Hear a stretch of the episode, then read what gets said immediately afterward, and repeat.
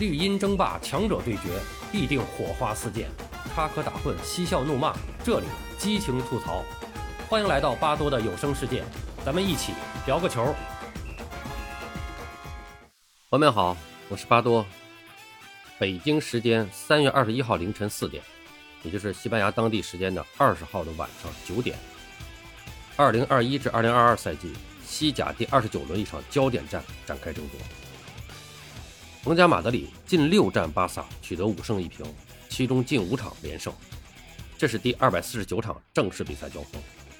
此前皇马取得一百胜五十二平九十六负，在其中一百八十三场联赛交锋中，皇马七十六胜三十五平七十二负，其中主场五十四胜十五平二十二负。这场比赛，莫德里奇、米利唐和卡瓦哈尔轮换出场，巴萨也仅仅是用登贝莱和阿劳霍轮换出战。比赛的进程和结果让人大跌眼镜。皇家马德里主场零比四不敌巴塞罗那，奥巴梅扬梅开二度，阿劳霍和费兰托雷斯进球。联赛五连胜的巴萨终结对阵皇马的五连败，皇马的联赛四连胜也同时被终结。国家德比，皇马主场零封对手，四球大胜，这是巴塞罗那交出的一份或许不能再完美的答卷了。这个三分。虽然还不能让他们立刻开始与皇马竞争联赛冠军，但让他们距离第二名的位置也是越来越近。赛后的新闻发布会上，当被记者问到巴萨是否已经回到竞争行列的这个问题上，哈维说：“可能我们能够说，巴萨回来了，这是值得享受和庆祝的一天。”哈维使用了“可能”这个词，一方面显得很谦虚，一方面却掩饰不了这场大胜为他带来的喜悦。人们不仅要问，从看似沉沦到重拾希望，这一切到底从何开始？本场比赛拿下胜利之后，巴塞罗那收获了一波各项赛事十二场不败的上升势头，而且这波势头质量很高，其中只有三场平局。这使得巴塞罗那不仅在联赛积分榜上大踏步地向前迈进，而且通过四场比赛击败了那不勒斯和加拉塔萨雷，成功闯进了欧联杯八强。这是一项不应该属于巴塞罗那的赛事，但既然到了这里，哈维和他的球员们都应该抱有十足的夺冠信念。这样一来，巴塞罗那上一次输球就要追溯到一月末的国王杯八分之一决赛，他们二比三负于毕尔巴鄂竞技。在那场比赛，哈维摆出了哈布德、胡特格拉、费兰托雷斯的首发锋线组合，而在冬窗结束之后的第一场比赛。刚好也是对马德里竞技的强强对话，巴塞罗那的锋线组合就变成了加维、费兰弗雷托和阿达马特劳雷，替补席上还坐着奥巴梅扬。而在那场比赛，巴塞罗那四比二大胜马竞。很显然，短短的半个月内，巴塞罗那的前锋线得到了实质性的提升，哈维手中的武器终于从烧火棍变成了正经八经的枪炮。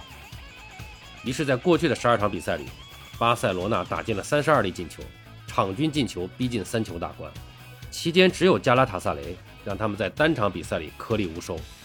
而在这三十二粒进球里，费兰托雷斯和奥巴梅扬联手打进了十五球，几乎占据了将近一半的份额。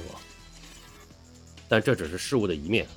受到财政层面的影响，拉巴尔塔上任巴萨主席一职之后，他的首要任务就是降低薪资水平，从而达到西甲联赛的要求。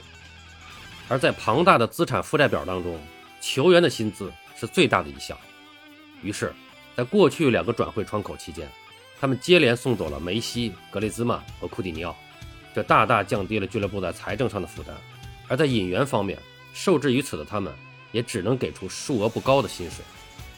万幸的是，巴塞罗那这块牌子依然在，即便处于俱乐部历史上的最低点，他们依然能够吸引一些很有实力的球员来投。尤其是在哈维接过主帅一职之后，这一景象更为清晰。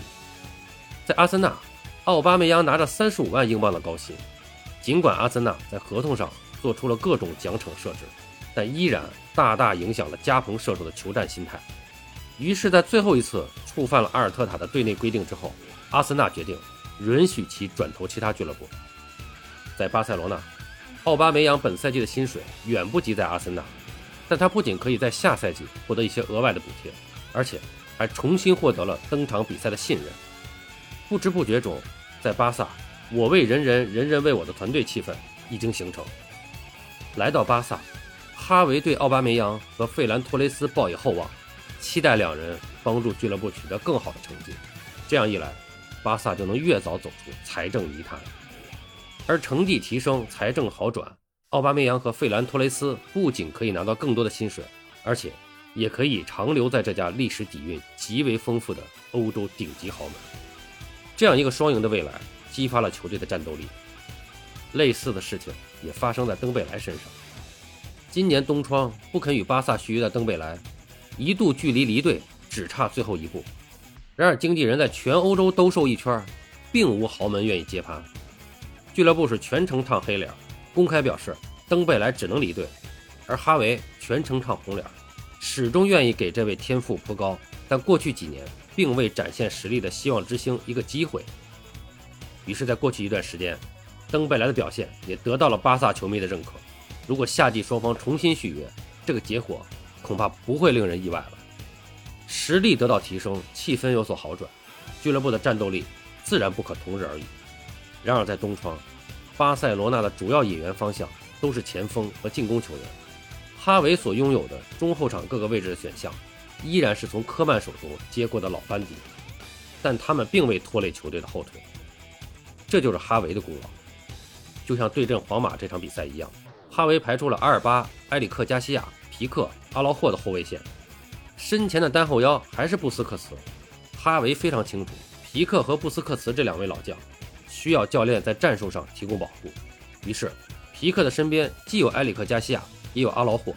这样一来，在布斯克茨的身后，实际上便是一条三后卫的防线。